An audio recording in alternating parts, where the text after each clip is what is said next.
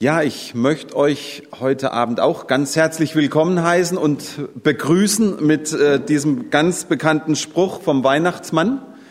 Von draußen vom Schafstall komme ich her und ich kann euch sagen, dort muffelt es sehr. Ich bin heute Abend sehr, sehr dankbar, dass wir alle Masken tragen und auf Abstand sitzen. Vielleicht ist das ein gutes Stichwort, dass wir jetzt mal kurz durchlüften.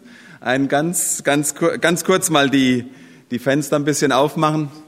Meine Kinder haben schon, haben schon gesagt, Papi, du riechst aber schon ein bisschen streng heute Abend.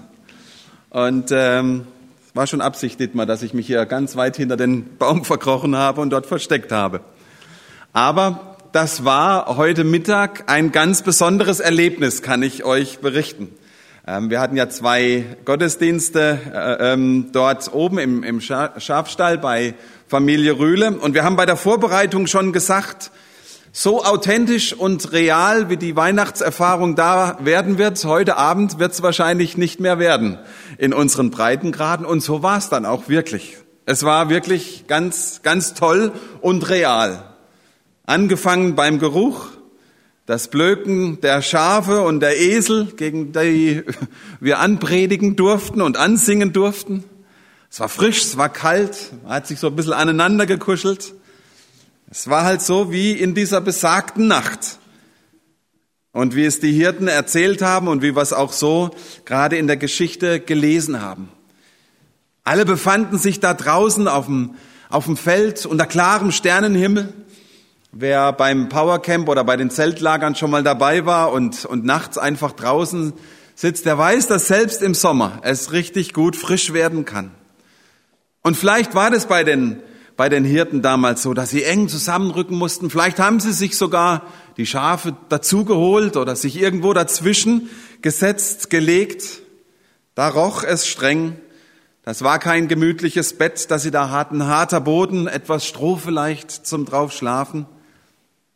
Und wir müssen uns das mal klar machen. Das war nicht nur in der Nacht so für die Hirten, in der Nacht, die da beschrieben wird, das waren die normalen Lebensumstände dieser Hirten. Das war hart, das war herausfordernd, nicht nur dann. Es waren Menschen, die absolut bettelarm waren, die lebten von der Hand in den Mund. Es war es nur schwer vorzustellen, dass die, diese Hirten in irgendeiner Beziehung als nur mit sich selbst da in diesem kleinen Kreis leben konnten. Wie auch, wenn man den ganzen, das ganze Jahr über unterwegs war wie soll man da Beziehungen pflegen, Freundschaften pflegen? Und auch das, was wir als normales Leben kennen, so alles, alles gesellschaftliche Leben, kulturelle Leben, ganz speziell damals auch das religiöse Leben, das, das ging an denen völlig vorbei. Die haben da nichts mitbekommen. Jahr aus, Jahr ein, in Quarantäne, da auf dem Feld. Völlig abgeschnitten von, von der Stadt, weiter weg. Äh, die das Leben erlebt hat oder das Leben ausgemacht hat, das wir vielleicht so kennen. Das war, das war ihr Alltag. Nichts Besonderes, nichts Großartiges. Und das ist so die eine Perspektive, die wir gerade jetzt auch in diesem äh, Predigtext gehört haben. Die Perspektive der Hirten auf das, was damals vor ungefähr 2000 Jahren passiert ist. Dann möchte ich euch mal zu einem Perspektivenwechsel einladen. Lass uns mal eine andere Perspektive anschauen. Gott in dieser Zeit, in diesem Moment. Da entscheidet sich dieser allmächtige Schöpfer Gott, nun zu dieser Zeit werde ich jetzt die Menschen ganz persönlich besuchen. Ich will zu ihnen auf die Erde kommen. Aber zu der von Gott festgesetzten Zeit sandte er seinen Sohn zu uns. Galater 4, Vers 4. Lasst uns diese Perspektive mal kurz versuchen zu verstehen. Vielleicht mal kurz versuchen, versuchen, und ich, ich betone das, weil das, was an Großartigem da passiert ist, ist gar nicht so einfach in menschliche Worte zu fassen. Da ist dieser Gott, der große Schöpfergott, der diese unendlichen Weiten des Weltalls erschaffen hat, nur mit seinen Worten. Lasst uns das mal äh, klar machen. Der, der hat sich nicht irgendwo im Himmel seine Ärmel hochgekrempelt und mit den himmlischen Heerscharen über ein paar Millionen Jahre so einen Planeten nach dem anderen geformt und dann da ins Weltall gehängt. Gott hat gesprochen und Materie ist entstanden, die dann die Weiten dieses Universums geformt hat. Durch sein Wort, durch sein Sprechen ist selbst das Kleinste entstanden, was es gibt. Sein Sprechen Gottes Sprechen ist sein Tun. Das, was er sagt, das passiert, das entsteht. Und dann pflanzt er in die Mitte dieses riesigen Universums mit all diesen Planeten und Sternen und Galaxien, bewohnt oder nicht bewohnt, wir wissen es nicht. Dann pflanzt er da mitten rein diese unsere Erde. Und dann setzt er uns da drauf, jetzt bitte denkt nicht drüber nach, ob ich jetzt dran glaube, ob es noch außerirdische Wesen gibt oder nicht. Lasst uns fokussieren auf diesen Punkt. Auf diese kleine Erde, in diesem Riesenweltall, da setzt er dann auch noch uns Menschen drauf und schafft ein Ökosystem so wunderbar und so komplex, dass wir alle millionenfach, milliardenfach darauf leben können. Und man fragt sich vielleicht an diesem Punkt staunend, wie geht das? Wie kann ich das verstehen? Und vielleicht kann man es an diesem Beispiel festmachen. Stellt euch, stellt euch einfach mal einen riesen Raum vor, einen ganz, ganz großen Saal, große Scheune oder irgendwas, äh, äh, wo ihr schon mal vielleicht drin wart. Riesengebäude, Riesensaal. Und dann in Gedanken schaut ihr mal nach unten auf den Boden und dort findet ihr vielleicht und seht irgendwo ein kleines Staubkorn. Und vielleicht kann man, kann man die Dimensionen, die Größenverhältnisse da so ein bisschen verstehen. Dieses kleine Staubkorn auf dem Boden und dann dieser mächtige große Saal. Das Verhältnis von Erde zu unserem Weltraum. Das ist jetzt natürlich nicht wissenschaftlich belegt, diese Abstände und diese Größenordnungen. Und dann denkt euch mal dazu, auf diesem kleinen Staubkorn, das sind dann wir, noch viel kleiner, wir Menschen. Das ist unsere Größe. Das ist unsere Perspektive im Vergleich zu all dem Herrlichen und Großen um uns herum. Wie atemberaubend ist das. Und nun, nun sieht man diese zwei Perspektiven und stellt sich vielleicht zwangsläufig die Frage, wieso, weshalb sollte ein großer, mächtiger, herrlicher, unendlicher Gott Jemand kleines und mickriges und sündhaftes Wesen wie dich und mich besuchen wollen. Warum sollte er an mir interessiert sein? Warum sollte ein grenzenlos großer Gott einen Plan machen, dich und mich auf dieser Welt zu besuchen? Weil wir so toll sind, so gut, so kreativ, so freundlich? Wenn so wäre, wäre es trotz all dem nichts. Verschwindend klein im Vergleich zu der Herrlichkeit und Schönheit und Komplexität dieses ganzen Weltalls um uns herum. Also warum macht sich dieser Gott auf den Weg zu uns? Damit wir das erleben können, was wir so Weihnachten nennen. Und dann bei diesem Weg setzt er dem Ganzen noch so ein Sahnehäubchen obendrauf und kommt nicht standesgemäß in einen Palast bei Königen, bei Mächtigen, bei Herrschenden, sondern er kommt zu diesen Hirten, die wir da gerade beschrieben haben. Zu denen, die am, am weitesten weg sind von dem, was wir als normales Leben betrachten würden, was wir so nennen würden. Warum tauscht Gott seine Herrlichkeit, seine Herrlichkeit, die noch grandioser und größer ist als das Weltall, Warum tauscht er seine Herrlichkeit gegen einen stinkenden Stall? Eine Antwort ist, es war seine Absicht und sein Plan, in die Zerbrochenheit dieser Welt zu kommen. Und das nicht nur ein bisschen. Und das nicht nur theoretisch, hm, denken wir mal drüber nach oder wie wär's, sondern real, dahin, wo es schlimmer und schlechter nicht mehr geht. Jesus wurde rechtlos wie ein Sklave.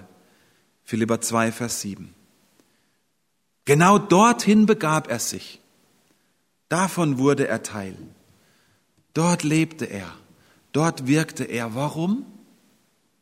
Damit sein Heil, damit sein Heil in, der, in die Zerbrochenheit dieser Welt kommen konnte. Dahin wollte er es bringen. Jemand hat mal gesagt, Jesus hätte nicht in diese Welt kommen brauchen, wenn er nicht in die Zerbrochenheit gekommen wäre. Die Bibel drückt es anders aus, die sagt, nicht die Gesunden brauchen den Arzt, sondern die Kranken. Wie können wir als Kirche Jahr ein, Jahr aus immer wieder behaupten, dass wir eine gute Nachricht haben? Dass das eine gute Nachricht ist, dass Jesus in diese Welt gekommen ist? Wie können wir in einer Zeit einer globalen Krise mit unglaublichem Ausmaß behaupten, dass wir eine gute Nachricht haben für all die betroffenen Menschen dort draußen in dieser Zeit? Wir behaupten das, weil diese gute Nachricht nicht einfach nur eine Nachricht ist. Nicht einfach irgendeine Theorie, eine Theologie, eine Lehre von irgendwas oder irgendjemanden. Nein, diese gute Nachricht ist eine Person, die in Fleisch und Blut, echt und wirklich, auf diese Welt gekommen ist. Gott hat sich nicht eine neue Weisheit über sich ausgedacht und uns geschickt, eine neue Erkenntnis. Gottes Antwort auf die Zerbrochenheit unserer Welt ist nicht eine neue Dogmatik, sondern eine Person. Dieses Kind dort in der Krippe. Er selbst ist in Jesus herabgekommen, ist Fleisch und Blut geworden, bindet sich freiwillig an Raum und Zeit, legt sich menschliche Begrenzungen auf. Er leidet Schmerz und Leid, Verrat, Versuchungen, Erniedrigungen, Ablehnung, genauso wie du und ich. Immanuel, Gott mit uns. Das ist die Botschaft von Weihnachten.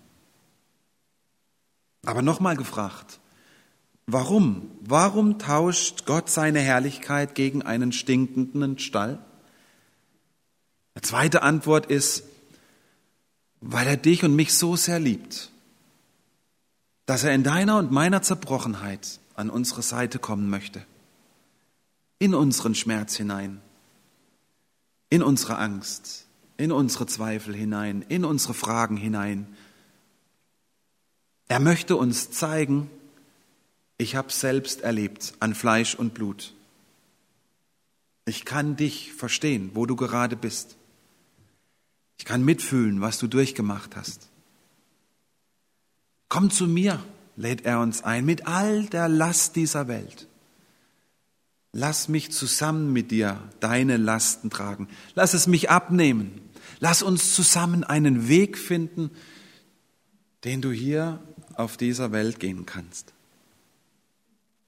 Wer so tief für jemanden herunterkommt, der muss wirklich lieben. Ich möchte heute Abend ganz offen zugeben und mich und uns als Familie etwas outen. Wir haben uns in dieser Zeit, in dieser Corona-Zeit, von einer Netflix-Serie etwas in den Bann ziehen lassen. The Crown, die Geschichte der britischen Monarchie unter Königin Elisabeth. Weiß nicht, ob ich jetzt mal nach Handzeichen fragen. Lassen wir heute Abend. Eine kleine Sache unter vielen anderen, die in dieser Serie immer wieder deutlich wird, ist, dass wenn man eine Audienz bei der Queen haben will, dann muss man zu ihr kommen. Die Queen kommt auf keinen Fall oder wirklich nur unter den äußersten Notfällen zu dir. Sie hat da ein großes Audienzzimmer. Dort empfängt sie alle ihre Besucher. Sogar der britische Premierminister kommt wöchentlich zu ihr zur Audienz. Was für das Protokoll der Queen von England fast unmöglich ist, das hat Gott selbst getan. Er hat seine Herrlichkeit verlassen und hat uns besucht. Ihr Lieben, das ist die beste Botschaft auf dieser Welt. Auch und gerade in unserer Zeit. Gott hat sein Volk nicht vergessen. Damals, hat er sein Volk auf den Hirtenfeldern von Bethlehem nicht vergessen, wie es jemand geschrieben hat. Auch wenn die so weit weg vom wirklichen Leben waren, nicht in Gottes Augen. Und so hat uns auch Gott heute auf den Feldern dieser Pandemie oder unserer Zukunftsangst oder welcher Lasten auch immer nicht vergessen. Er ist da, er ist gekommen für dich und für mich, er ist mit uns, er hat uns nicht vergessen. Aber könnte es sein, dass wir vielleicht Gott vergessen haben?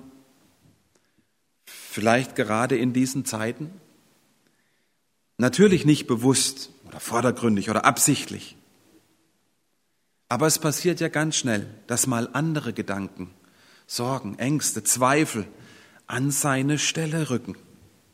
Sorgen um unsere Gesundheit, um unser finanzielles Auskommen. Sorgen darum, wie wir oder andere in unserem Umfeld die Einsamkeit in dieser Zeit bewältigen können. Was werden die Auswirkungen sein? Corona hat uns auf Abstand gebracht. Vielleicht auch zu Gott. Vielleicht haben wir Gott vergessen. Dann ist eine dieser Erkenntnisse aus dieser biblischen Geschichte der Hirten eine ganz, ganz wichtige. Ihre Begegnung mit den Engeln da auf dem Feld, das war herrlich. Das war schön, das war grandios, das war laut, das war ein Riesenerlebnis. Die Begegnung dann im Stall mit dem Jesuskind, die war leise, die war persönlich, die war ganz, ganz nah. Vielleicht gerade an diesem Weihnachten, in diesem Jahr ist es wichtig für uns, diese Bewegung der Hirten noch einmal ganz persönlich zu vollziehen. Ja, da ist das Herrliche, an unserem Glauben. Die Ankündigung, vielleicht Gottesdienste, vielleicht dieses oder jenes, was wir feiern. Dieses Jahr vielleicht etwas mehr über Fernsehen und Internet. Aber all das, ihr Lieben, das bringt's nur, wenn wir uns dann wie die Hirten auf den Weg machen und das Jesuskind auch ganz persönlich antreffen. Die Hirten, die hatten eine Wahl. Die hätten da draußen auf dem Feld bleiben können nach diesem tollen Erlebnis. Aber sie haben sich auf den Weg gemacht in diesen Stall, um dieses Jesuskind ganz persönlich zu treffen. Kann es sein, dass dieses Weihnachtsfest vielleicht, wo wir Ruhe haben werden, vielleicht etwas mehr als gewünscht, Abstand mehr als gewünscht, dass das eine Zeit sein könnte für dich, dich nochmal ganz neu, dein Herz nochmal ganz neu von diesem Jesus ausrichten zu lassen ihn wieder ganz neu den Anker in deinem Leben in dieser Zeit werden zu lassen. Ganz neu der Orientierungspunkt, um das sich dein Leben dreht. Dann passieren wunderbare Dinge. Manchmal auch welche, die nicht so einfach sind. Wenn wir uns von Jesus ausrichten lassen, dann kann es auch sein, dass wir uns auch mal Fehler eingestehen müssen. Dass wir einander auch mal um Vergebung bitten müssen das, was wir als Buße bezeichnen. Vielleicht ist so manches in diesem Jahr passiert, haben wir gesagt oder getan, was andere verletzt hat, wo wir übers Ziel hinausgeschossen sind, wo andere das an uns getan haben. Diese Dinge bringen mehr Abstand zwischen uns, als Corona-Maßnahmen es jemals tun können. Solche Abstände, die trennen uns und bringen uns als Christen, als Familien, als Freundeskreise ganz unnötig auseinander. Wir folgen noch alle Jesus nach. Und wir brauchen diese Gemeinschaft miteinander und untereinander, trotz oder auch gerade wegen der Unterschiedlichkeit, die uns prägt.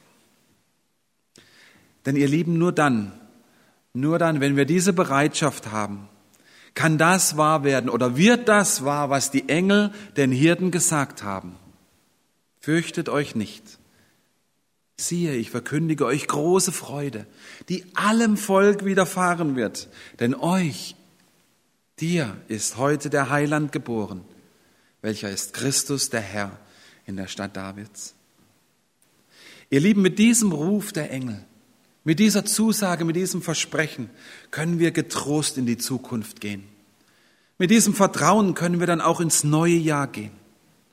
Mit diesem Vertrauen und dieser Bewusst mit diesem Bewusstsein können wir dann beten, dass diese Krise bald zu einem Ende kommt. Und wir können beten, dass Gott sein Reich baut. Auch in dieser Zeit, trotz dieser Zeit. Das wünsche ich uns. Das wünsche ich jedem Einzelnen von euch. Diese Bewegung dieser Hirten ganz persönlich zu Jesus hin und die Veränderung, die das beinhaltet. Ich möchte noch einmal mit uns beten.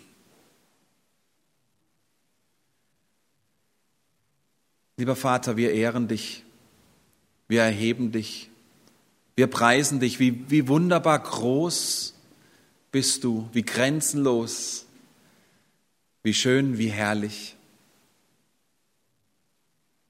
Was für eine wunderbare und große Botschaft ist das an, an Weihnachten, dass dieser herrliche große Gott auf unsere Erde gekommen ist und uns besucht hat. Und Vater, wir als Kirchgänger, Gemeindegänger, wir stehen oftmals in der Gefahr, dass wir diese Geschichte hören und lesen und denken, ah ja, kennen wir ja schon alles. Und vielleicht da stehen bleiben, wo die Hirten waren, auf dem Feld.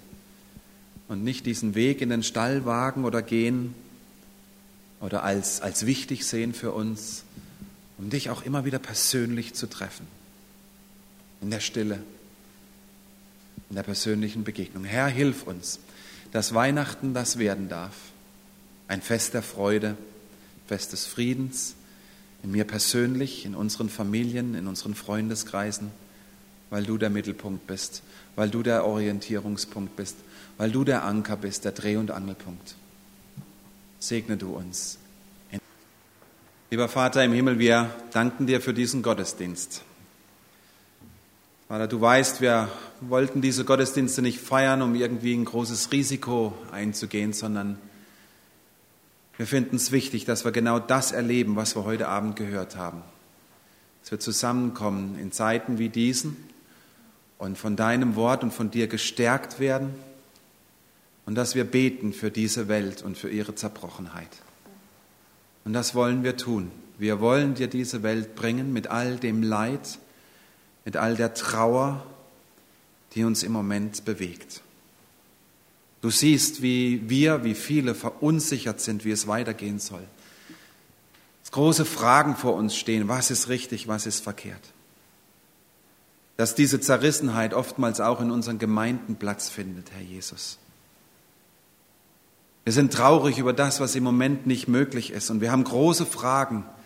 Wie wird's werden und wann wird's wie früher sein?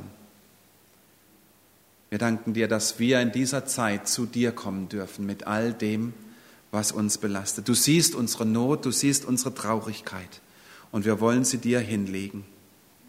Wir wollen dich bitten, lieber Vater, erbarm dich über uns, über unser Land, über unsere Menschen. Wir bitten dich heute Abend für die Entscheidungsträger in unserem Land, in unserer Region hier, dass du ihnen hilfst, gute Entscheidungen zu treffen für uns. Wir bitten dich für die Forscher, für die Ärzte, für Impfstoffe, für Therapien, dass du es sich entwickeln lässt, dass du Gelingen schenkst. Wir bitten dich gerade in diesen Tagen jetzt für die Pflegenden, für die Ärzte, beschütze du sie, gib du ihnen ganz neue Kraft, Lasse dich erleben, dass du die Kraftquelle gerade auch jetzt in dieser Zeit bist. Und wir bitten dich für unsere Kranken. Siehst diejenigen, die wir jetzt vor uns haben, die jetzt in den Krankenhäusern liegen.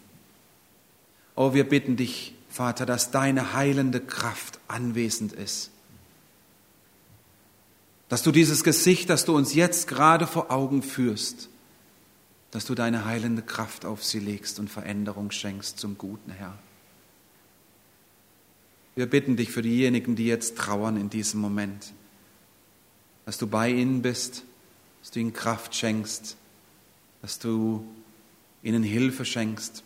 Wir bitten dich für die Einsamen, die, die alleine sind, dass sie wissen, dass du da bist, dass du Menschen schenkst, die trotz allem den Mut haben und sich die Zeit nehmen, zu besuchen, da zu sein und zuzuhören. Herr Jesus, wir bitten dich für uns, dass du mit uns gehst in, die, in diese Weihnachtsfeiertage, für uns, unsere Lieben, unsere Familien, unsere Gemeinde, dass du uns behütest und bewahrst vor dem, was der Widersacher uns entgegenschleudern möchte. Schenk du uns die Kraft. Erfülle uns mit deiner Freude. Erfülle uns mit deinem tiefen inneren Frieden, der Zuversicht für diese Tage und darüber hinaus. Können nicht tiefer fallen als in deine Hand. Und du hast versprochen, dass du uns trägst und mitgehst. Und all das, was uns jetzt noch bewegt, fassen wir in diesem Gebet zusammen, das du uns gelehrt hast. Ich werde es für euch sprechen. Ihr könnt im Stillen mitbeten. Vater unser im Himmel, geheiligt werde dein Name, dein Reich komme, dein Wille geschehe im Himmel wie auf Erden. Unser tägliches Brot gib uns heute und vergib uns unsere Schuld, wie auch wir vergeben unseren Schuldigern. Und führe uns nicht in Versuchung, sondern erlöse uns von dem Bösen. Denn dein ist das Reich und die Kraft und die Herrlichkeit in Ewigkeit. Amen. Und unser Herr Jesus, der segne euch und behüte euch. Er lasse sein Angesicht leuchten über euch und er sei euch gnädig. Und er erhebe sein Angesicht auf euch und schenke euch seinen Frieden. Geht hin unter dem Segen des Herrn. Amen. Amen.